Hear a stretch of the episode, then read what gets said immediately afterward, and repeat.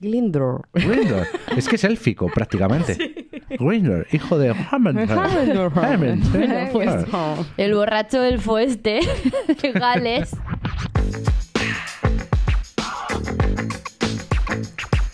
Bienvenidas, bienvenidos. Esto es Por Comentar.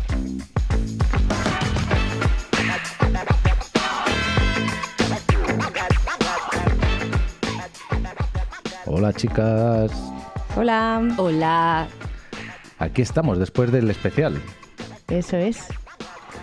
Un Estuvo- especial un tanto peculiar. Especial. Especial. Especial. Como nosotros. Y nada, seguimos con la rutina de prepararnos cada día, cada uno un podcast. Hoy me toca a mí Uh, y ¿Qué nos traes, Arcaich?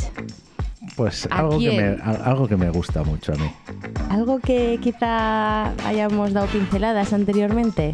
Sí, es que, como bien sabéis, esto forma parte de un plan maestro que se lleva orquestando durante años, Sin saberlo nosotros. sin saberlo vosotras, porque yo sí que lo Ah, sabía. tú sí, claro, es el Miss Planet. ¿Cómo no Hombre, vas a saberlo? A entonces, ver. Yo esto lo llevo orquestando del orden de 15 o, o 16 años, ¿Tanto? O más. Bueno, lo que interesa, ¿a ver salseo, marujeo, cositas de esas o...? No, es, es serio. No, no muy serio, da, da juego, pero... Lidia, no, no mola. Queremos salseo, marujeo, prensa Ya sabes que rosa. siempre pinceladas nos tienes que dar de salseo. Alguna hay, Vale. alguna hay. Pero mm, es sobre un hombre, Mm. para variar, Para variar. pero es un hombre... Dijimos la semana pasada que la historia de los hombres era aburrida. No, pues la de este no. Porque ya solo con deciros que es un hombre que nunca existió, Ah, pues mira, ¿qué mola. os parece? El hombre Mola. invisible. No, invisible no. Porque el hombre invisible existió. Existió. Este no existió.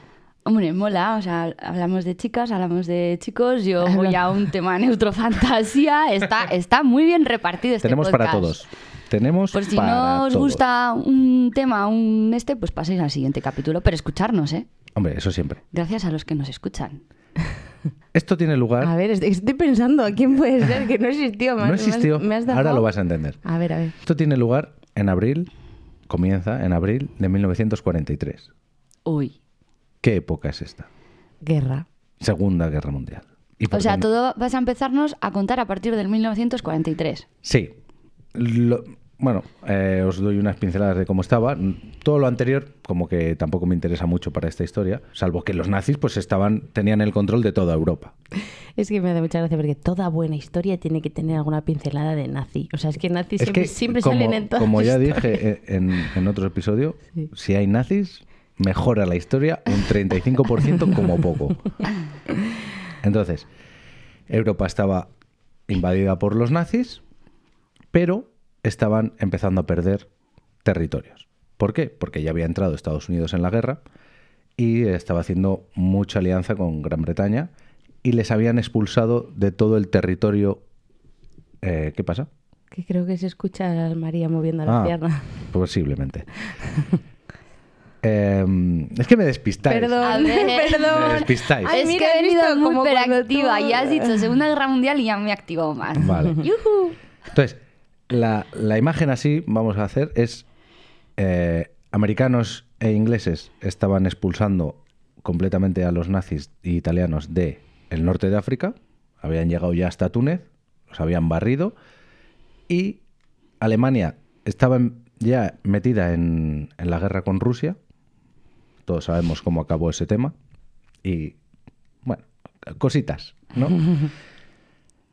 Y entonces, al estar en Túnez, el siguiente paso sería Italia. Querían conquistar Italia, reconquistarla los aliados. Pero es muy difícil hacer un desembarco y, y llevarlo a cabo con efectividad. Pero el desembarco desde Túnez a Italia, dices. Sí, a. Sicilia. La idea era conquistar Mm, Sicilia. Mafiosos. Recordemos, Sicilia es una isla, pero que está justo, si pensamos en Italia como la bota, en la puntera de La la, bota. ¿vale? Hay muy poca distancia entre esa isla y la punta. Sí, que si lo conquistas es como un lugar estratégico. Eso es, es ya para, Para pasar. entrar. Los alemanes tenían mm, muy presente que Sicilia era un sitio muy importante, porque desde ahí Comercio. tenían un, no, tenían una base aérea, la Luftwaffe, que podía atacar a todo el Mediterráneo. Entre ellos Malta, que era una, una base eh, de los ingleses, Sí. una base aérea Sí, también. que dentro de que perteneciera o no a Italia, eh, Sicilia era una isla que, eso, eh, es con respecto al resto de Europa Claro, está en y el todo paso eso, del Mediterráneo, de la zona de Francia, el norte Eso. de África, hacia Grecia. Está muy está como muy en el medio bien de todo. posicionada. Ujú. Entonces, ¿qué pasaba? Como Que Malta, que al final es al un estar- lugar de paso. todas las tropas aliadas en, en Túnez, todas las tropas del norte de África, lo lógico es ir a por Sicilia. Y los alemanes defendían muy bien. Entonces hay que buscar la manera de que piensen que no vamos a ir a por Sicilia. Eso es lo que pensó el alto mando inglés. Y ahí es donde entra el hombre que nunca existió. Mira, yo no sabía que Sicilia era un punto tan estratégico de la guerra. No me lo había planteado nunca. Pues ahí está, hay que tener Las, una- isla- las islas una- del, del Mediterráneo suelen ser muy estratégicas, ¿no? Como el Malta ha sido un lugar de paso de Sí, pero bueno, a- al final Malta es mm, Pero más de puerto, es más igual, mar- pequeñita, es más sí, es pequeña. más pequeña, eh, sí. Pero bueno, y luego, luego lo bueno que tiene Sicilia es eso, que está muy pegada a Italia y, y puedes conectarte ya con el continente muy rápido. Ya, que es lo que querían los aliados para volver a recuperar Vale, entonces Italia. tenemos y a los alemanes en Sicilia muy bien preparados por si les invaden, porque claro, sabían es. que era un punto estratégico y los ingleses y los americanos, Entonces, a esta Vale. entrada en Sicilia se le llamó la Operación Husky. husky como el perro. Sí, como el perro. Vale. No sé si es como el perro o como alguien que se llamaba Husky, Bueno, que fue el que inventó ese tipo de perros. No lo sé, pero el caso Vale. es que es Husky como la el perro. operación husky. Entonces, tenemos que engañar a los alemanes. La idea ya se había tenido, anteriormente se había pensado, es tirar a una persona muerta con información y que la den por información buena cuando no es información buena. ¿Ya vais viendo por dónde va la cosa? Sí. o sea, Pero lo de muerta está- no lo pillo, muerta, muerta. Ahora lo o vas a Es que me está recordando al Cid, ¿no? Que al final que Nah. batalló estando muerto y Sí, algo así, algo ¿no? así, Usar a pero- muertos sí. como para que... Vale. Eh, la idea esta la tuvo Ewen Montague. Ese es el que no existe. No, ese, Ese es, existe. ese es un oficial de inteligencia naval, miembro del Comité de los 20, que era el, el centro estratégico de espionaje y contraespionaje de los aliados, ¿vale? Como has dicho, Ewin. Edwin Ewing. Montague. Vamos a decir Montague, que me gusta mucho lo de Edwin. Montague es Montague. Es gracioso. Bueno, había habido antecedentes de usar. eh, siempre se ha usado, en las guerras se han usado muertos como Sí. ayuda.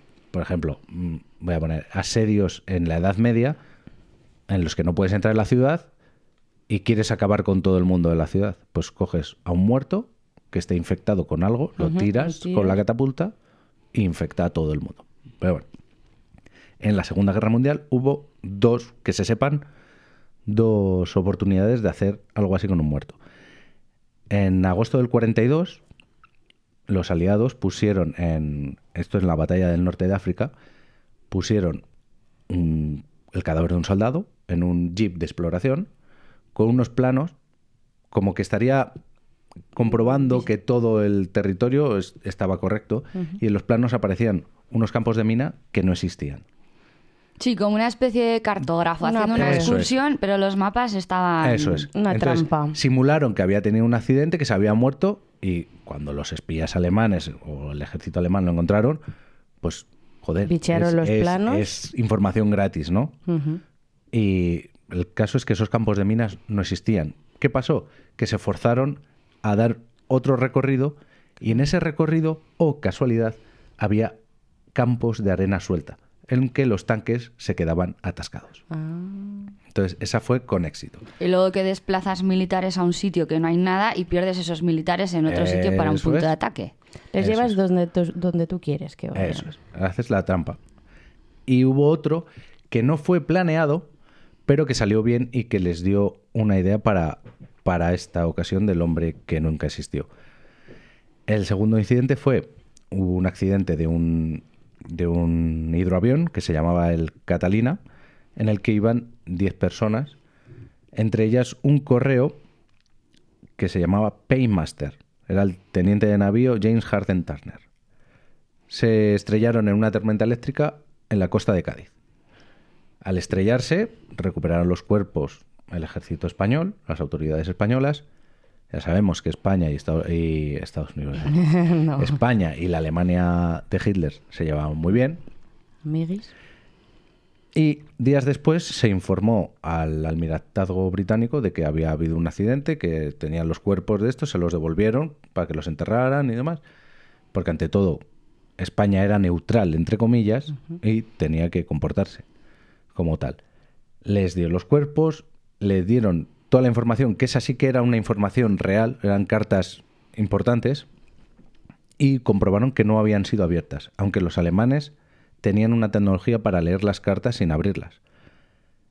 Pero no se sabe si no las leyeron o si las leyeron y no le dieron validez a la información y lo que hicieron fue pasar de ello. O sea, porque pensaron que igual era otra trampa. Eso es, pensaron que igual era una trampa y lo que hicieron fue pasar de esa información, pero hubo una batalla, tal y como descri- describían esas cartas, y no la dieron por buena. Así que los alemanes ya estaban pensando en que igual si O sea, coges las- esa información no tienes por qué decir, no, me están haciendo trampas. O sea, las cartas esas realmente tenían una información Real, que había dado lugar o da Real y- lugar a una batalla, pero las ignoraron. las ignoraron Vale. o no las leyeron o los Bueno. españoles no entregaron ese Sí, bueno, esa se queda ahí en stand-by con No esas cartas, pero El caso es que si hubieran leído esas cartas o hubieran hecho caso a lo que habían leído, Hubieran acabado con la operación. Vale. Pero no lo consiguieron. Entonces, tenemos esas dos eh, operaciones, ¿vale? Entonces, a, a Montague se le ocurrió coger el cuerpo de un hombre muerto, por eso nunca existió, darle una nueva identidad e intentar hacer una chamba a los alemanes. ¿Qué es lo que hizo? Buscó en las morgues de Londres y encontró un cuerpo. Qué trabajo más bonito. Buscar en las morgues. Pero tenía que encontrar un cuerpo en concreto, Ajá. porque los alemanes, los alemanes sabían que el correo importante no va por, por avión, por territorio, por encima de territorio terrestre, enemigo o neutral, entre O sea, comillas. es, es que, a ver, eh, yo quiero una pregunta. Dime. O sea, mi cabeza ahora estaba situada en Túnez, en- bueno, en el norte de África, porque Sí, están, sí. entonces lo de, la- Eso- lo de buscar a un tío en la morgue de Londres, pilla de lejos de ¿Vale? distancia. Porque el, el MI5, la inteligencia británica, está en Londres. Vale. Tenemos, yo lo que te he puesto de Túnez es el plano de cómo estaba la guerra. Vale, o sea, Y en esa, ahora tú nos has ver- puesto en esa situación geográfica que es donde se va a desenvolver Es decir, eso. eso Vale, vale. En esa situación Vale. geográfica tú tienes que atacar Sicilia, pero es imposible atacarla porque está muy bien defendida. Sí, pero donde se están Lo moviendo que quieres todos hacer los es- ataques es en Londres. Lo que quieres hacer es que Alemania se distraiga. Y todo esto comienza en Londres. Vale. Sí, la base, o sea, de quien piensa está en... Eso No, o sea, es. a ver, que como has hablado es de, en ese plano, pensaba que todo el sistema operativo se iba a desarrollar No, no, no. en el norte de África. Por eso cuando has dicho lo de buscar algo en la Hombre, morgue de no, Londres... hubiera, no hubiera quedado muy lógico coger a un tunecino y hacerlo pasar por, por almirante. ya, bueno, yo Claro. qué sé, no sé. O sea, que digo, joder, llevar el cuerpo luego de Londres al norte de África para lo que tengan que hacer, digo, pues me parece mucho ahí demasiado. Pero digo, por eso Pues digo, no vas- espérate. No vas, desencaminada. Pues no no vas ¿no? desencaminada. Una Digo, bañera con espérate que me he perdido. Digo, voy a preguntar. Vale, Vale. ya está, situado. Estamos en Londres moviendo la- el juego, ¿vale? Entonces, tenían que encontrar un, un muerto, pero un muerto en determinadas condiciones. Para eso preguntaron a un famoso eh, médico y les dijo que tenía que ser, para ser compatible con un ahogamiento, o alguien que se hubiera ahogado y llevase X días en el agua, cosa que ya no te vale, porque el cuerpo se ha deteriorado. Y esto no es hoy cojo el cuerpo y, y lo tiro y ya haré toda la historia. Sí, que era una operación a semana. Hay que trabajarlo bien, porque claro, recordemos que Alemania también tenía espías, tenía una inteligencia. Entonces, Claro, entonces eh, tienen que mantener el cuerpo en las condiciones que... Entonces, lo que les dijo es una muerte que se pueda parecer a un ahogamiento de varios días es una mm, como una mm, ay, Envenenamiento. sí, eh, es como un envenenamiento, es una neumonía Ah, química producida por un, por un, por un problema químico. Un agente que- y encontraron encontraron porque otra cosa no habrá en Inglaterra que borrachos. Encontraron a un borracho que había comido matarratas Anda, y eso le había producido una intoxicación. un- una quemadura química en los pulmones que derivó en una neumonía y murió tres días después. Entonces lo encontraron muerto con sus pulmones hechos mierda, Ujú. encharcaos, que es lo que esperas de un hombre que ha caído al agua, porque tenía que caer al agua vivo y, morir. morirse en el agua. Vale. Entonces tenemos, no se dice de quién es el cuerpo, Es que estoy, estoy viendo ahí los trabajos de, de eso, de coger al borracho muerto y, y- y maquearle, ¿sabes? En plan, afeitarle, cortarle el pelo, Claro. cambiarle la ropa. claro, hacer que huela bien. Cosas, Ducharle. cositas. Joder. Chapa y pintura. Eso es. Entonces, no se sabe. Hay fuentes que dicen que fue tal persona, pero bueno, eh, no se sabe quién es y lo que se le hace es se le da una, una identidad. Entonces crean al comandante Martin de los Royal Marine. Se lo tienen que inventar todo de este William Martin. Pero sin que cante. Porque claro, puedes decir, no, este es, es comandante de las tropas de no sé qué, no sé cuánto, todo lo que lleva es súper importante. Sí, pero lo suficiente para que sea un tío que en cuanto lo encuentren piense, ostras, este es alguien, pero que tampoco sea muy desboca para que Claro. no de Claro, ¿y porque- ¿cómo no sabíamos de este hombre? La- claro, eso si es. era tan importante. Los alemanes tenían una red de espías espectacular. Entonces, si es tan importante, alguien tenía que saber de él. Entonces, lo que le crearon es que era un. fue comandante para esta misión, pero que era un capitán que se había convertido eventualmente en comandante. ¿Por qué? Pues porque por bajas o por lo que sea, le habían dado el cargo de comandante y llevaba una información que a priori es, es importante. No le puedes dar una información importante a un soldado raso. ¿Has dicho marino o aéreo? Es de los Royal Marines. O sea, un tío que será de, la- lo- de los marines ingleses. de agua. Esto me, me recuerda ahora en la actualidad cuando en las películas así quieren inventarse a alguien y crear una identidad y tal, eh, se meten en internet y le hacen una página web, Claro, claro, le hacen claro, es- unas redes sociales es. falsas con fotos de eso, hacen un Photoshop con amigos, familia, no sé qué. Sí, pero bueno, le están, a este le están, pues he preguntado, que le están dando ya un cargo que es un marine, que se supone que el agua es un barco, o sea, van en un barco, todos los marines van en barco, entonces no tiene por para qué. el aguamento no no. tiene por qué. A los Eso es de la marina. Ah, vale. Un marín no es No de la siempre. marina. Vale, vale. Un marín es un todoterreno. Bueno, a este le hicieron que fuera un experto en desembarcos eh, anfibios, con lanchas. Tiene todo el sentido de que quieras enviar a un experto con información para hacer un desembarco en Sí, sí. donde sea, donde sea, porque no, no quieres decir que va a ser en Sicilia, ¿vale? Porque la jugada es, es una jugada magnífica. Entonces, a este hombre le hicieron que había nacido en Cardiff, que es Gales, en 1907, que era de las operaciones combinadas. Le hicieron un- una ficha... Un perfil. Hicieron unos un perfil- Sims. Un perfil militar, sí. unos Sims. Pero con eso solo no vale, le tienes que dar... mm, hacer que sea persona. Entonces, ¿qué le metieron en la cartera?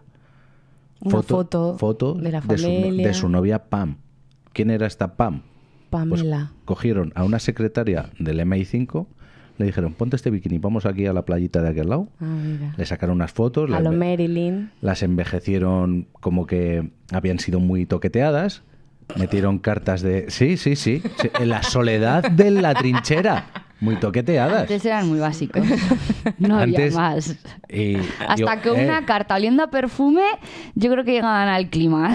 Pero porque no tenías otros estímulos, Claro, pero internet. ojito con Pam, ¿eh?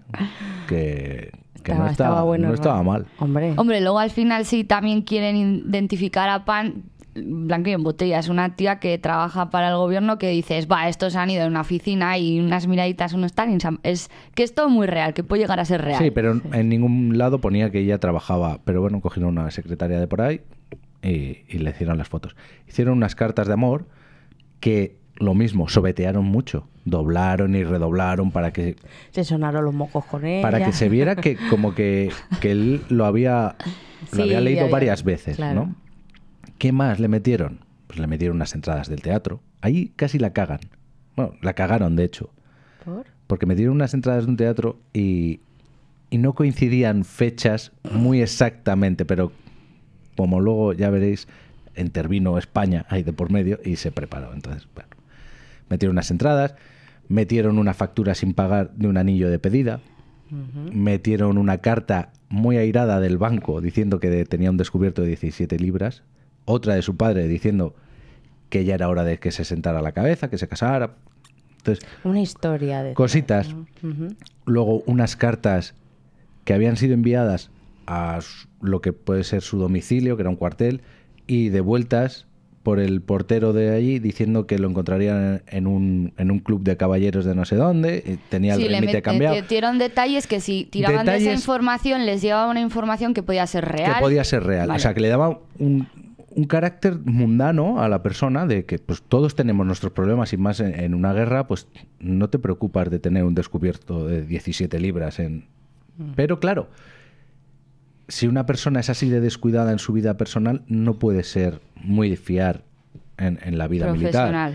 Pues le dieron el carácter ese de que era un en las cartas que escribieron de un general a otro diciendo los planes que tenían diciendo que, que aunque era un poco disoluto que en su trabajo de, de experto en ataques anfibios no había mejor. nadie mejor disponible ¿qué decían en esas cartas? en esas cartas un general le hablaba a otro generales que existían y le hicieron escribir al general tal Con su letra y para si analizaban que fuera la letra, la firma y demás, le decían que, si no sé si tenéis el plano del norte de África e Italia en la cabeza, bueno, Túnez está muy cerca de Sicilia, que es lo que quieres conquistar. A la izquierda están Córcega y Cerdeña y a la derecha está Grecia. Entonces dijeron en esas cartas que la idea era atacar Córcega para hacer una base allí, desde la que ir a Italia, y después ir a Grecia por los Balcanes. O sea, de Córcega directamente a Italia, ignorando Sicilia, ¿no? Eso es. Vale. Pero decían que estaban acumulando tropas en Túnez para hacer creer a los ingleses que iban a ir a por Sicilia.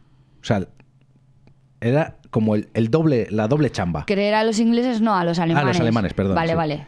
Entonces, querían atacar Sicilia, pero les dijeron, no, el plan es, un general va a atacar Córcega y Cerdeña, el otro después se va a ir a Grecia por los Balcanes, Y pero lo que, queremos, lo que queremos que crean los alemanes es que vamos a ir directamente a por Sicilia, que era el plan real, Real. ir a por Sicilia.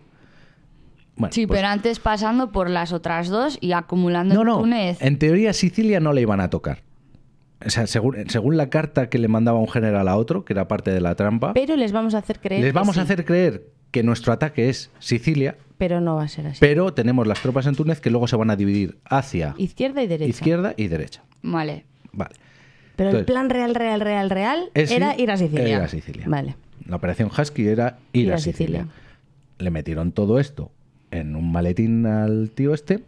Maletín, que claro, si vas a simular un, un accidente aéreo, como querían simular, tienes que asegurarte de que ese maletín no se va del cuerpo. Tienen que encontrar a las dos cosas juntas. ¿Qué hicieron? Le pusieron una cadenita, Mochila. una cadenita a la cintura una riñonera. no, una cadenita a la cintura al, y atada al maletín. Y esto daba a entender que, aunque en su vida personal tuviera algún tipo de problema, en su vida profesional era el mejor. Porque se lo ponía para no perderla, para estar cómodo en un viaje largo y así no perder toda la documentación.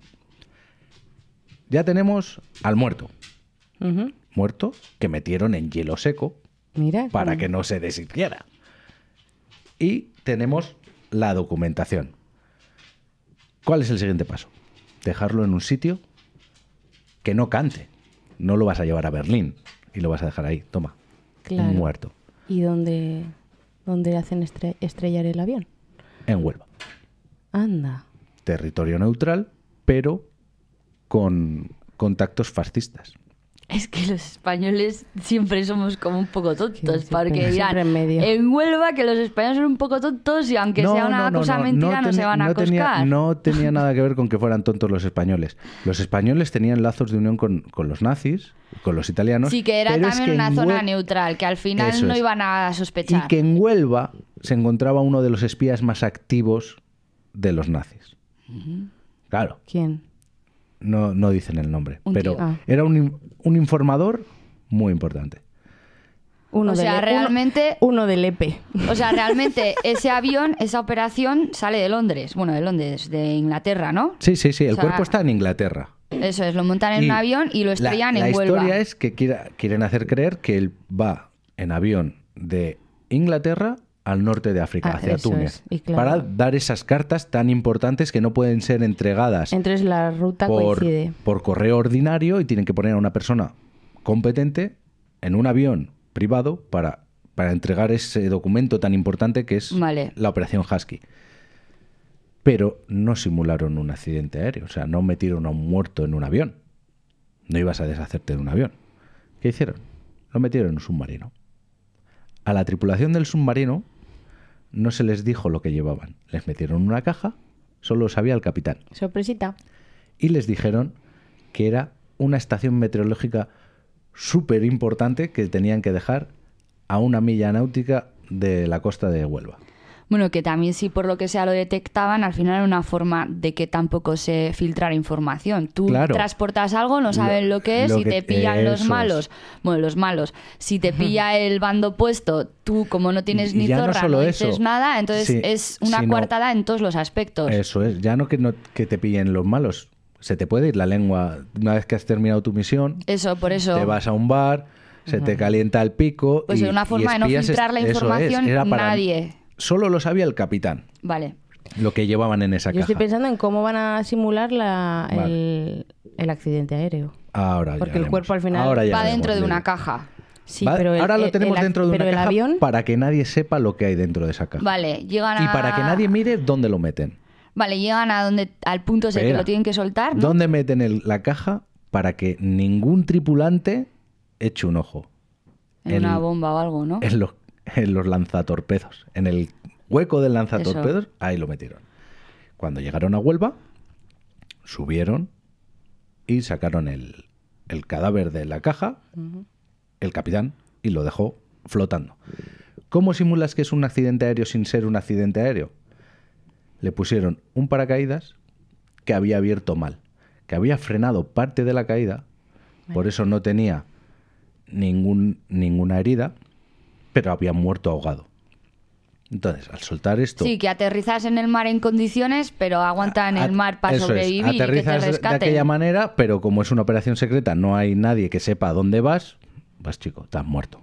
Y más con un paracaídas, pues que se moja, se hunde. Claro, y luego tampoco se molestan en buscar restos de avión y esas Claro, cosas, no, porque a ahí un- un- no hay tiempo para coger... No, y no hay, no hay interés de... Vas a destinar todos los recursos para ver si ese que se ha muerto es verdad que se ha Eso. muerto en un avión.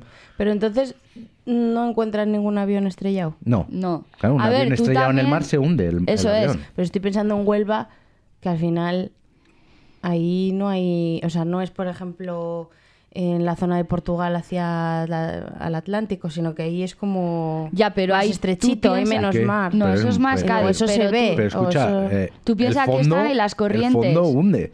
Está a una milla. Nadie lo Piensa- ha visto. Está a una milla. Y aparece un cuerpo allí que encuentra a un pescador de un pueblo. Ya, pero tú, por ejemplo, ahora mismo tu concentración está en el poco tiempo que tengas, eh, la poca economía que tengas y los pocos cuerpos que tengas militares, no los vas a gastar buscando una avioneta que ya que te han encontrado el cuerpo y con algo de información dices, pues ya está, tenemos esto que es básico, ¿no? ¿no? Y que aparte, claro, aparece un cuerpo que encuentra a un pescador que lo lleva a tierra, avisa a las, a las autoridades, las autoridades miran a ver quién es. Va pasando tiempo. ¿Cuánto tiempo lleva ese muerto ahí? Sí, que para cuando lo encuentra el pescador han podido pasar dos días. Para O- cuando el o pescador días. da la orden, ¿Quién va a buscar? avión... ¿Y, dónde, ¿Y dónde era? El pescador ese no es como ahora que todos los barcos pesqueros llevan un GPS y llevan una posición exacta y dices, bueno, pues busco... No. A ver, y Sí, que no, luego vuelva también... como que hay veces que de Huelva a eh, Marruecos se ve. Se ve tierra a tierra. Sí, Entonces pero, digo, pero ¿cuántos kilómetros son? Ostras, pero en Huelva, Marruecos, no, igual más la zona de Cádiz, porque Huelva al final No, no, se ve, se, Se ve. ve, se África se ve. Todo el tema del- de, lo- de las gambas y todo eso al final es porque Huelva es una zona con muchas corrientes. Entonces también puedes pararte Mucho a pensar viento. y el A ver, decir, buscar- no es una zona óptima para andar buscando porque das por hecho que sea es-. No, no, que Es no, no inviable. es por buscar, digo, no se ha encontrado un resto de avión. Sí, que ni una caído. chapa, ni una hélice, ni yo digo, nada. a ver, yo no me cuestiono que si lo han buscado o si no han buscado. Y ni otro Pienso que si no cuerpo. se ha visto nada, no ha llegado a la costa ningún resto de avión. Bueno, sí más. Que ya. Pero Estos España- se hunden, Lidia, son metal. Ya, pero ¿Cómo va no a llegar sé. a la costa? Pero hay algo, algo arrastrado, algo, sí. algo, algo que te dé un indicio de que sí que es real que ha visto un imágenes avión. de cuando se estrella un avión y algo flota. A ver, Pero no te igual digo, más vale, en la sí, lo gordo se hunde, pero algo flotará, digo Bueno. yo. Un asiento o algo, yo qué sé. El caso es que cuando apareció este cuerpo, pues se dio aviso a las autoridades españolas y las autoridades españolas pues dieron aviso a quien tenían que dar, A sus que era parte del plan. El caso es que días después, cuatro días después de haber recu- recuperado el cuerpo, se avisó al almirantazgo británico. Ellos ya sabían que tenían que avisarles de un cuerpo. Si no les avisaban de un cuerpo, Es que algo había algo fallado. había ido mal, o que no habían encontrado el cuerpo, algo tenían Sí, que, avisarles que de- para ellos- enterrarlo. Eso, que también ellos jugaban con la estrategia de, bueno, vamos a partir de la base que en el momento que a nosotros nos avisen para el cuerpo es cuando nosotros ya realmente la operación que queremos hacer podemos dar movilidad, porque ellos ya... Ha funcionado. Eso es. El plan que teníamos. Ya han Ha- ha encontrado el cuerpo, han siempre y visto la cuando hayan, información. hayan visto esa información. Claro, hay que verla. Hay que, sí, hay- pero bueno, la llevas atada al cuerpo, o sea, es... Sí, ellos- ellos dejaron sí, ahí el pero hay que cuerpo. dar validez a esa información. Los alemanes podían haber dicho, Si no, haces- esto es una trampa, o. o no haber leído, como pasó con el Catalina.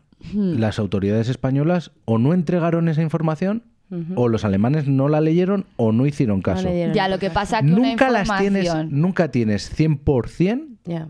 seguro de que ha funcionado el plan. Pero no es lo mismo encontrarte unas cartas en una mochila casi sin proteger que unas cartas que están en un maletín atados a una persona. Eso quiere decir que es que esa información Ya, o- puede... o canta más. O puede que sí, puede que no. Jo, no lo sé. Es que es, es lo difícil de- del, Ya, del que- mundo del espía.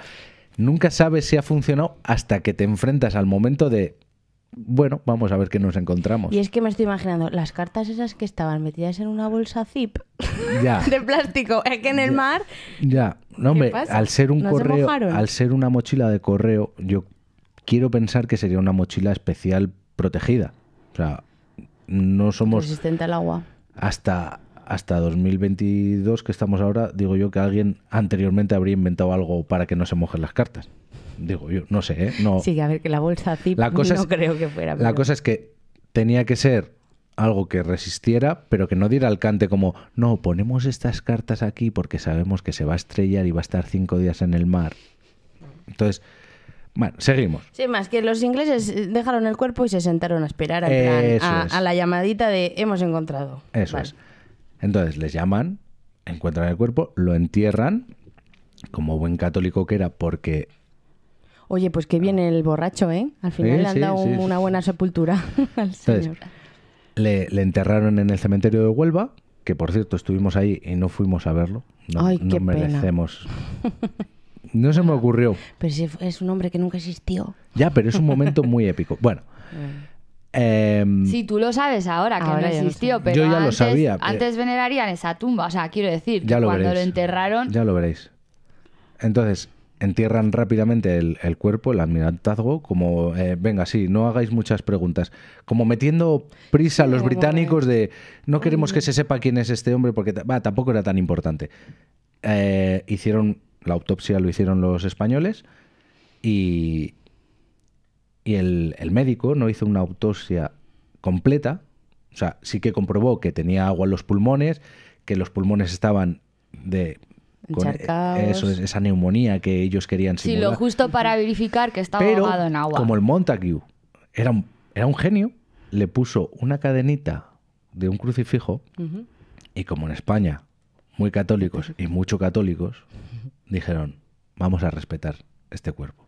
Ah. Vamos a, vamos a hacerle un examen de a ver qué muerte y en el Sí, certificado pone no- que murió sin golpes, sin heridas, Se murió O ahogado. sea que no le abrieron mucho, ¿no? No Eso es. Porque si, si abren mucho, igual encuentran las quemaduras químicas en los pulmones. Sí, que justo hicieron la autopsia para dar de que, era sí, que lo- ahogado y unos días. Eso es, que, los, que llevaba tantos días en el mar muerto y que, y que los pulmones así lo reflejaban. Entonces lo enterraron y empezaron a enviar los ingleses desde Londres al almirantazgo mensajes con una codificación de nivel bajo, medio bajo, hacia España, al almirantazgo, como he dicho, para decirle, ese cadáver llevaba una documentación muy importante. Querían Hazte con ella. Querían ser interceptados. Eso es, querían que les interceptaran los españoles diciendo, eso es importante, eso que llevan en el maletín es importante. Que me estoy imaginando a los, a los eh, españoles diciendo, Buah, Buah, les tenemos una, hemos una pillado". super Ya información, verás, somos los cracks. Hitler nos va a Buah, poner es que un- nos va a poner un- una un tren medallita. nuevo, sí, chaval. Hitler va a flipar. Somos los mejores. Y entonces, le, evidentemente, el almirantazgo pues, habló con, la, con las autoridades correspondientes reclamando el maletín del muerto.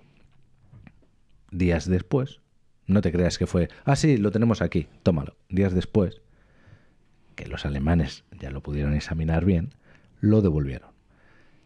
Y los ingleses lo que hicieron fue comprobar a ver si habían leído esas cosas. ¿Cómo comprobaron si lo habían leído? Montague, la carta del general, en vez de doblarla y cuando doblas sabes que haces el ras para que se cierre bien, la dobló muy flojito y la metió en un sobre.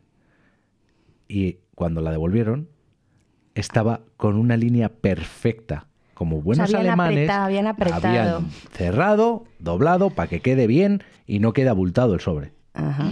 Y ahí dijeron, esto ha sido leído. Todavía no sabes si va a funcionar. Sí, pero que la ha manipulado. Eso es, ha sido como- manipulado, ha sido leído. Como el profesor ese que corta un milímetro el folio y Eh, luego es, dice, "Ah, lo Pero vosotros no habéis hecho nunca cositas de esas, el dejar así decir, a Sí. ver si alguien la ha tocado. sí, sí, eso lo hemos sí, hecho sí. todos. Esto lo he dejado así. Y Yo ver, paso, me dicen que soy muy retorcida, pero a mí me da el morbo de decir que no, no, no. Sí, hombre, lo deja así, pero ¿cómo eres tan retorcida? Y pues sería alemana. O sea, No, es, serías británica. no Tú lo has porque- dejado así a ver si alguien te Ah, lo ha cambiado. sí. Y un alemán te diría, es que esa no es la posición correcta, tiene que ser así. Entonces, ya sabían que por lo menos la información la habían Manipulado. descubierto, leído, que tenían conocimiento de ello. Pero hasta que no vayas a desembarcar en Sicilia, no sabes si Bueno, ha dos de dos. Han encontrado el cuerpo, que es lo que querían, han Sí. manipulado la información, que es lo que querían. Tercer paso. Ahora Vale. ya ¿Se lo ves si creen le- o no se lo creen? Y ahora esto se une con otro momento que es de mis favoritos de la Segunda Guerra Mundial. ¿No tienes música para hacer el tachán? Algo así. Vaya. Es eso, lo- los efectos los meto cuando estáis hablando vosotras, porque así estoy yo pendiente de, de la técnica, pero si no, nadie me lo hace. Oh, Es el descubrimiento del código Enigma. Enigma.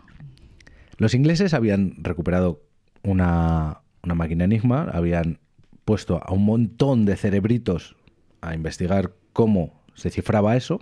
Alan Turing. Alan Turing, entre ellos, encabezaba el grupo. Alan, motherfucking Turing, El puto amo. el puto amo.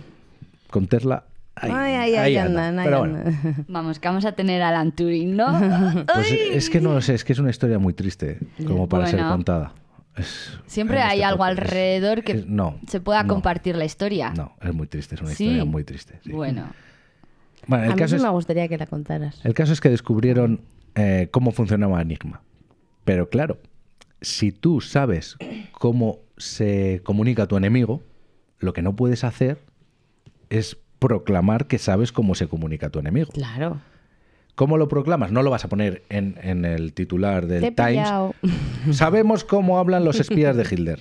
Pero lo que tampoco puedes hacer es, si hay seis, siete operaciones encubiertas mandadas por Enigma en una semana o en un mes, y tú desbaratas las siete, ellos saben que el cifrado ha sido comprometido. Claro. Entonces, Es como cuando vas a copiar en un examen, no, po- no, no te- no pongas vas a por el no 10. vas a por el Cuando 10. normalmente sacas un, Un 4, ocho. no vayas a por el 10. Sácate un 7, Un ocho. un 8 que has tenido un día iluminado. No vas a por un todo. 4. Bueno, O sea, has gente pas- joven que nos escucháis, todos los que copiéis las fórmulas y las cosas, perfección Claro. no. Claro, hay que fallar. Dar los no hay que solo. copiar Un fallito es literalmente lo que pone en el libro. Hay que Bueno, esa pasará con las OPEs, ¿no? Que las van a, a- a volver a, a corregir o alguna historia, porque han dicho que como que todos los que han aprobado, los fallos que han tenido, como que todos han sido los mismos fallos. O sea que igual se ha... Es- ¿No? ¿No os habéis No, no enterado? me he enterado. que se había filtrado algún examen igual. No lo sé. No lo Qué sé. fuerte. Bueno, el caso es que cuando tienes el, el código empieza una cosa muy complicada, que es decidir qué operaciones intervienes y qué no. Ujú. Tampoco puedes decir las, las flojas de nivel flojo, Claro. que van a, a romper un- unos depósitos de combustible aquí, las dejo pasar y las que van a Por reventar personas. van a reventar un, un centro militar, esas Sí, las ataco. tiene que haber un filtro que decida... Pero un filtro que no sea 100% las gordas las ataco y las pequeñas, porque también cantaría. Algo más de logística. Jo, pero también es una la pena, ¿no? la Porque hay veces decisión que, que, dices, tuvo que tomar esa gente que va a de- matar a tantas de que personas van y- saben saben perfectamente porque hubo un hecho Claro. que iban a atacar un barco de refugiados Eso es. y podían haberlo parado pero si lo paraban O sea, los que... se hubieran bien. enterado de que Los alemanes iban a atacar destapado. un barco de eh, Refugiados ingleses que iba a Estados ingleses. Unidos. Vale, eso los, des- los ingleses lo descubren y lo podían haber Parado, pero si lo no- paras, ya saben que vale, saben que tú sabes el código Vale. Entra la moralidad y... la moralidad y el bien el ver a un a un Ya. futuro a un bien mayor entonces bueno, es una En la guerra siempre se dice lo de los daños colaterales, pero al final es muy fuerte porque son personas. entonces la cosa es Pero es que yo creo que en una guerra lo último que miras es la moralidad, porque si No en una guerra miras moralidad, estás No habría estás per- guerras. estás perdido hola Putin, ¿qué estás haciendo? Mira la moralidad. Entonces, el- ya tenían el código y lo que descubrieron para saber si había funcionado, no 100%, pero si había funcionado la- el engaño, es que descubrieron un mensaje que los de Bletchley Park, que es donde se filtraban los mensajes de Enigma, no lo sabían. No sabían qué significaba eso. Pero se lo dieron a una persona que sí sabía lo que era y comunicó se han tragado la carne picada. Y por eso esta operación es Operación Carne, Carne picada. picada. Vale. También es un poquito de humor negro. Chascarrillo. de la carne picada. Entonces, descubrieron el mensaje que, se mandó, que mandó un espía a Berlín diciendo, hemos encontrado esto, tenía esta información, nos quieren hacer creer que van a atacar Sicilia, pero lo que van a hacer es atacar Córcega y luego Grecia. Grecia. Vale. Y ahora rebobinamos. Vamos a Túnez. ya tenemos el engaño. En Sicilia había muchísimas tropas y muchísimas defensas antiaéreas y empiezan a moverse. Y una parte se va a Córcega y otra parte se va a Grecia. Eso toda- todas las tropas inglesas y No, eh, las, no, las a alemanas. las alemanas. alemanas. Entonces Bueno, el, enga- nazis. el engaño había surtido efecto. De claro, ese- es que estás dejando un franco abierto ahí que de 20 personas estás dejando dos. Claro. No, eso con dos ceros más. pero- Entonces, no te voy a decir que la mitad de las fuerzas se fueron a Córcega y la mitad a Grecia, porque sería absurdo. Claro. Porque sería como decir, vale, tenéis este plan, pero lo podéis cambiar sobre la marcha porque Sicilia ahora mismo es una alfombra roja. Seguía defendida, Sí, murió que- mucha gente. Que lo dividen y pero hacen un... pasó de ser morir mucha gente a- era o imposible o morir mucha gente. Y murió mucha gente. Hasta entonces fue la, la operación anfibia más grande de toda la guerra, mu- Segunda Guerra Mundial. Luego vino Normandía, el desembarco, que eso ya fue el apoteosis. Sí, pero bueno, al final los ya- barcos, las operaciones con en- barcos es muy complicado, es muy fácil de Sí. defender una playa con, Claro. con puestos de ametralladora No dejar desembarcar. y unas baterías antiaéreas para que no te los aviones no te fusilen las, Mm. los puestos de ametralladora y es todo el que vaya saliendo por el agua te lo va cepillando. Que estamos en 1943. En, en mayo, esto era mayo ya del 43. Yo no entiendo de guerras, pero me imagino que lo aéreo es como lo más fácil, ¿no? A ver, Lo más fácil Mm, para... A ver, en un desembarco primero van los aviones que tiran tanto bombas como No, que paracaidistas. digo que luchar eh, desde el aire Bueno, es como más difícil. eh, escúchame, también eres un, derribar un- eres, eres un punto en un cielo azul de- y desde abajo te están disparando todo Dios. Sí, pero es más difícil, ¿no? Es- no sé. Hombre, es es más fácil a un tío que está corriendo Hombre, por la playa darle. Cuerpo a cuerpo es más difícil. Y barcos lo veo como más difícil, Pero pero bueno. digo que lo más fácil será los A aviones. ver, ahí pero tienes bueno, que sopesar, los aviones te pueden tirar bombas y dónde, y el, no es gente que te esté atacando el Claro, y una- territorio, es simplemente la bomba que te lo está destruyendo. Entonces tienes que valorar el si te interesa más. Buah, me tiran una bomba, me destruyen este barrio, a, ostras, mientras tanto están entrando 50 por la playa. Claro, lo que consiguieron es que se llevaran las baterías antiaéreas, parte a Córcega, parte a Grecia, para, para prepararse ante una invasión que nunca Por iba a mar. ocurrir. Sí, que tienes 100 baterías y dices, bueno, pues, Pues hago llevo un- 30, lo gordo me lo 30 llevo, aquí, ¿no? 30 allá y dejo 30 aquí. O, 30, o 40 aquí. Sí, bueno. En Y vez de entonces, tener 100. en vez de tener 100, fácil. tienes 60. Claro. Y, y lo que te van a atacar, te van a atacar con todo. Es más fácil. Va a morir gente, evidentemente. Pero lo consiguieron. Después de eso, pasaron a Italia y en dos semanas, en dos semanas, se reconquistó Italia. Fíjate. Eh, Hitler todavía estaba, con, estaba también pensando en, en atacar Rusia, ir hacia Moscú. Entonces, no estaba... Cuidadito. La cosa es que Alemania perdió la guerra por meterse en muchos Em, fregados. claro. Ese fue su problema. Es que al final no acabó con Inglaterra, A ver, quería abarcar mucho en muy poco No, tiempo, no, no. entonces para Sí, lo eso hizo- tienes lo hizo- muchos frentes a ver, abiertos. Vamos a decir militarmente. Claro. Lo hizo muy bien. Conquistó súper bien. Sí. Pero se dejó Inglaterra. Y cuando todavía no había hundido a Inglaterra, fue a por Rusia. metió, bueno. Y es que no puedes. No puedes hacer todo eso. Bueno, entonces, Hitler, ya habiendo reconquistado Italia, todavía pensaba que iban a ir a Grecia. Todavía pensaban que, que la operación era desembarcar en Grecia. Había movilizado mogollón de tropas de Rusia hacia Claro, los Balcanes Al final estamos hablando y de en que Rusia le dieron pal pelo. Claro.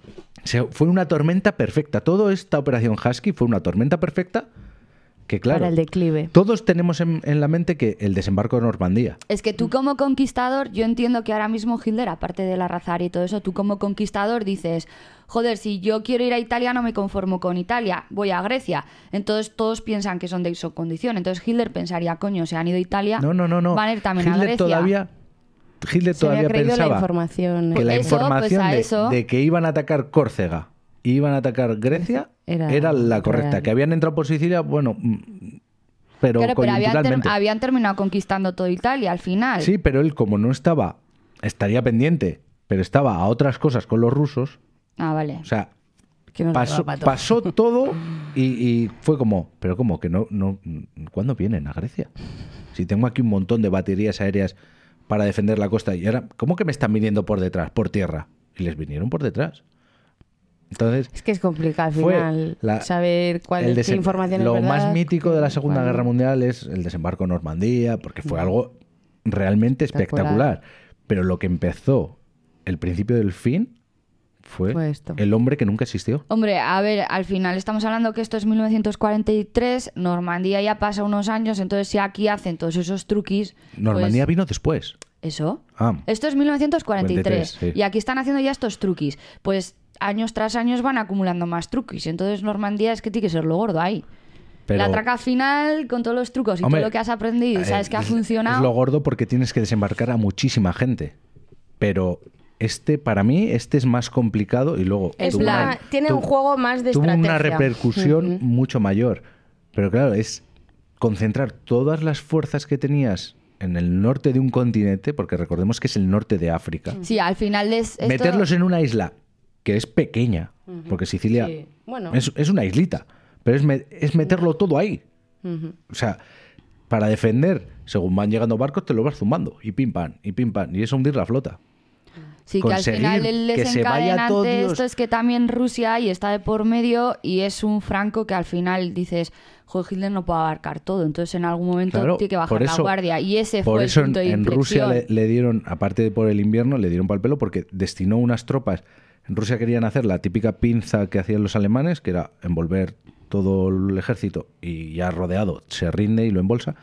Entonces, una de las pinzas las de- la destinó a bajar a los Ah. Balcanes para defender Grecia de un, de un desembarco que jamás tuvo lugar.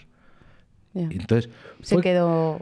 Fue el hombre que nunca existió, fue la primera pieza de un dominó que fue cayendo. pop, pop, pop. Entonces el Montegui este, no, el Montegui. no, Montague. Mont- Montague. Montague. Ese. Montague. Entonces ese está enterrado en Huelva. No, No, no, no, no, No, Montague- hombre. ese es el que lo ideó. Bueno, el borracho. El, el borracho. hombre que nunca borracho, existió. El, ese, el, está ese está enterrado enterrado, en Huelva. Huelva. ¿Que ¿Cómo se llamaba? Vamos a. Eh, ¿Le Eso. llamado No, le pusieron William Williams, le pusieron William Martin. Martin. Martin. Le pusieron de nombre, pero no se llamaba así, el borracho. No, no, no, ya, ya, ya. Era la coartada. Pero claro, ese está enterrado en Huelva como Martín, no sé qué. William Martin. William Martin. Eso es. A ver, la, la cosa es que ese hombre luego se supo, en, en el 96 se desclasificaron unos documentos. Todo esto es versión oficial, porque luego hay Claro. otras versiones que dicen que no hay ningún cuerpo ahí, que se lo llevaron a Alemania para investigar, que para aquí, que para allá. Versión oficial, que al final, sí, te pueden engañar en algunas cosas, pero yo es la que te puedes Sí, fiar, pues, ¿no? En, una cosa de estas que ya han pasado tantos años, ¿qué necesidad hay de mentir en algo que ya no mueve Al nada? final eso es como en el pentado, ¿no? Cada 20 años o cada 10 Cada años. 50 años. Eso, la información que no ha sido utilizada sale no, no, a la cada luz. 50 años toda la información sale a la luz. Pero sale de aquella manera. Toda... Toda tachada, porque esto compromete no sé qué, no sé cuánto. Pero esta operación salió a la luz y era. Will, Uy, bueno, a ver, es que era un mendigo galés. Los galeses son como, como islandeses, tienen Sí, un montón sí. de Pero bueno, consonantes. el, el William Martin este está enterrado en, en- Sí, en la- Huelva con William dejas- Martin y luego déjame- sale a la Déjame luz. que te cuente. Está enterrado ahí. Lo enterraron allí. Eso, En Huelva. Como el, el soldado eso, eso. eh, Inglés. Martin, William Martin. eso. ¿Quién fue este? Pues fue un mendigo galés que se llama Winren Michael. Winren se deletrea G-L. Es que decidme a ver ya, ya, ya. cómo lo decís. G-L-Y-N-D-W-R. Bueno, pues ese borracho de Gales Glindor. Grindr. Es que es élfico prácticamente. Grindr, hijo de Hammond. Hammond. Pues, El borracho del fueste, Gales.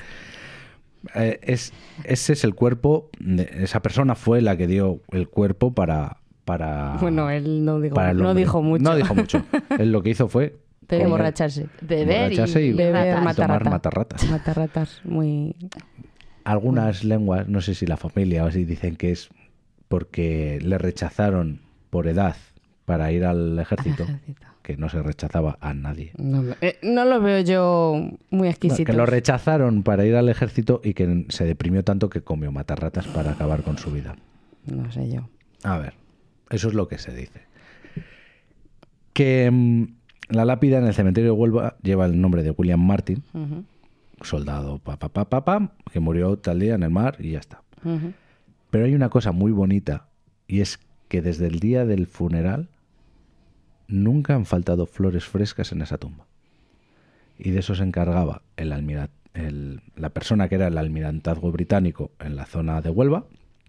Se encargó toda su vida de poner flores. Pero es que a día de hoy todavía sigue habiendo flores. ¿Por qué? Porque la hija de ese hombre continúa llevando flores. Y ha sido condecorada por el Imperio Británico por ese gesto Jo, tan bonito de, de no perder la idea de, de ese cuerpo salvó la guerra. Eso que acabas de decir de que hay tumbas de muertos en guerra que siguen teniendo flores de continuo, que sí, aunque sean tumbas abandonadas, joder, eso no es la primera vez que, que lo he oído. O, o es ese o hay más sitios que también tienen en... Sí, sí, al Sí, final. al final son mártires de guerra, son héroes en, en su Se llama, la, la chica esta es Isabel Naylor, que es hija de un trabajador inglés de Rio Tinto Company. Ah, mira, Río Tinto. Mira, esa historia también sería guay de contar.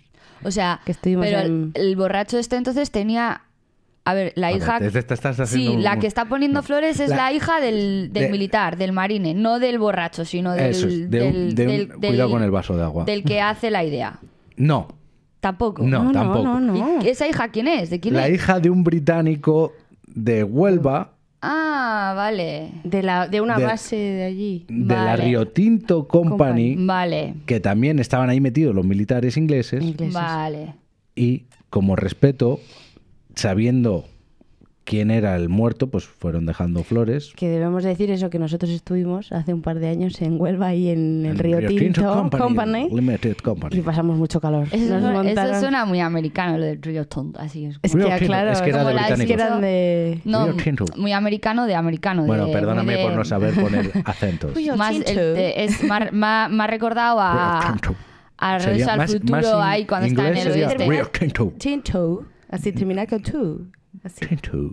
Bueno, Tú no sabes cuando Marty McFly va al oeste en Regreso al Futuro, que habla ahí como, pues así. Bueno, que estuvimos allí y pasamos mucho, Mucho calor, calor. Mucho calor. Pero Nos es montamos eso, en un tren. que- Ay, Dios. Que hace ya, Es que estoy recordando que calor. hace ya 80 años prácticamente de, de la muerte de, de este hombre Y y sigue habiendo. Es, es bonito. Pues oye, te- podíamos haber ido a llevarle un... Te digo que vamos a ver algo de la Segunda Guerra Mundial y me escupes. Y te digo ya que es una lápida solo en un Pero en cementerio. Huelva, eh, o sea, en Huelva, Huelva o en sí. algún... en Huelva, Huelva. O sea, en el cementerio de Huelva, Huelva. De Huelva, Huelva. Huelva, capital, Huelva. No, no digo, a ver, yo qué sé, igual está en algún pueblo o algo que no. Huelva. Pues No, allí estuvimos. Huelva, sí, sí, sí, allí estuvimos allí.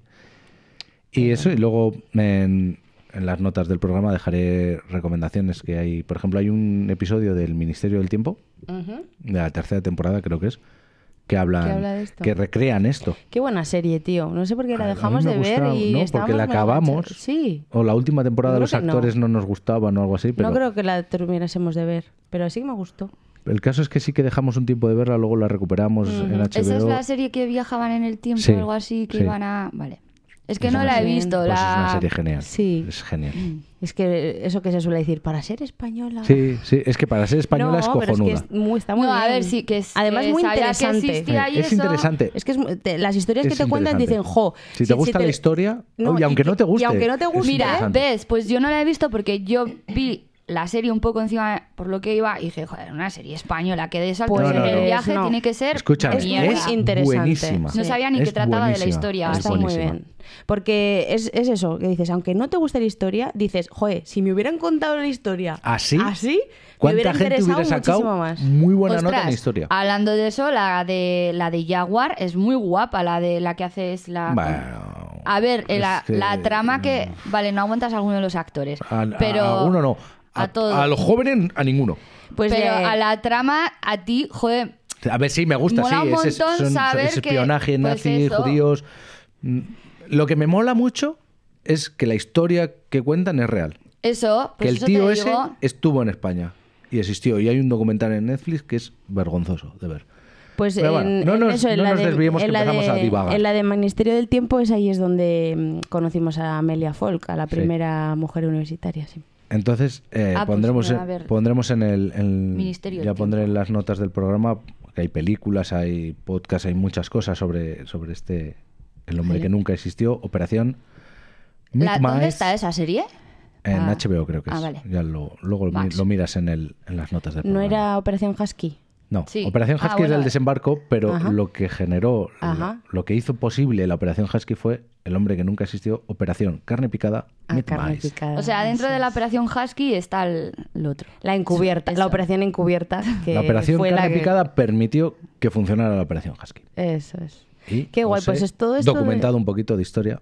Muy bien, ah, o sea, os mola todo esto A de estrategia A mí- militar. A mí, la guerra me, me va. A ver, la guerra es una mierda, pero en realidad es que digo, yo me, me- me paro a pensar y digo, Pero toda esa buenas, tío. inteligencia, todas esas artimañas, toda esa mm, eh, organización que hay detrás, eh, si dedicásemos toda esa inteligencia a cosas buenas, ¿Para qué? A ver, al final es que al está... final dedicar todo eso a cosas como la guerra, digo, La guerra ¿qué- es un atraso, pero va ligado de la mano de una cosa muy importante, que trae muchos avances. Pero muchísimos. Claro, Claro, pero por eso te digo que si, por ejemplo, toda esa inteligencia y toda No, esa no, gente pero es que si no tan erudita, guerra, tan, tan no, sabia, no sí, se destinaría el dinero que se destina hacer esas investigaciones para ganar una guerra. sí, que al final, lo que estuvimos, hemos estado hablando anteriormente también, que al final el tema de comunicaciones, el tema armamentístico, Todo- eh, que luego se transforma Medicina. en... to- Todo eso se evoluciona. Todo eso... Donde más gracias a- avances hay es cuando hay guerra. Porque nos por ponemos ejemplo- las pilas si, si tenemos eso, una amenaza, o si tenemos a un enemigo. Si no, es como que no, Y espérate no pones cuando, tanta cuando energía vengan, en eso. cuando vengan los aliens, Va, va a ser- Eso- Es que, por ejemplo, en Vamos a medicina... evolucionar una barbaridad. En medicina, claro, tienen que darle al coco porque a este tío le llevaron en hielo seco. O sea, que hay detrás ahí que son chorraditas. Sí, que yo dije en una que- bañera de hielo, Que pero dices, no iba tan ostras, mal". que el hielo seco tú ahora tampoco lo manejas así todos los días. Sí que hay que saber Yo tengo aquí cómo hacer. Sí, sacos sí. de hielo seco. Sí, saco. Hacer- Seguro que saco. Sacos, sacos.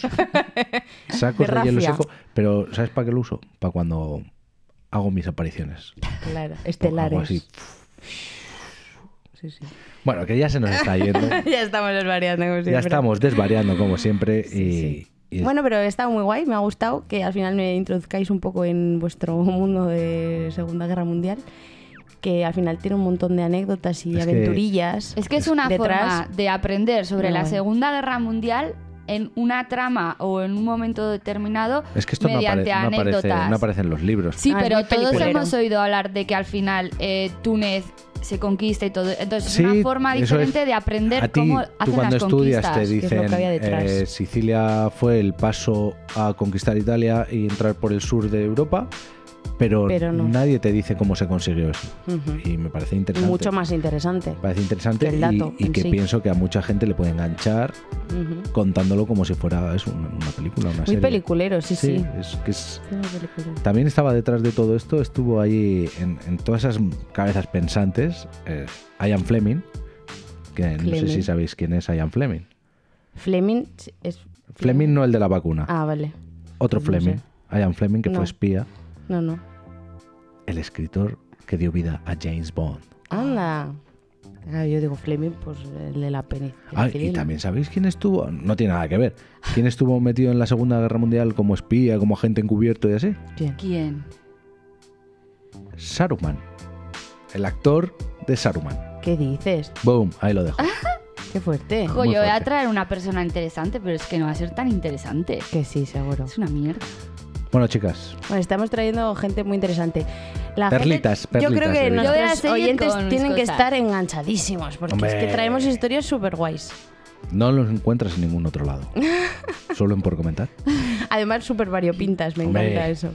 Todo. cada uno... Variopintas, pero todas conectadas, recordemos, con el plan maestro ideado hace verdad. mucho, mucho, mucho Quiero tiempo. luego, cuando haya pasado un tiempo, ver un poco en los años que nos estamos centrando todas nuestras, eh, nuestras Pero historias. ya si lo dices, yo ya voy a empezar a pensar en algo muy antiguo para traer, porque si no, nos estamos es que nos centrando estamos en el siglo en el XX. siglo XX todo el rato. Siglo XX, XIX, XX, Sí. ahí andamos. Sí, sí, yo sí, el sí. siguiente va a ser vintage también, o sea, yo... Es que nos encanta el siglo XX. Vintage y historia americana. Muy No bien. digo más. Bueno, chicas, Pues nada, nos despedimos. encantada un día más. Y hasta la próxima. Y hasta el siguiente. Agur, amiguis. Besitis.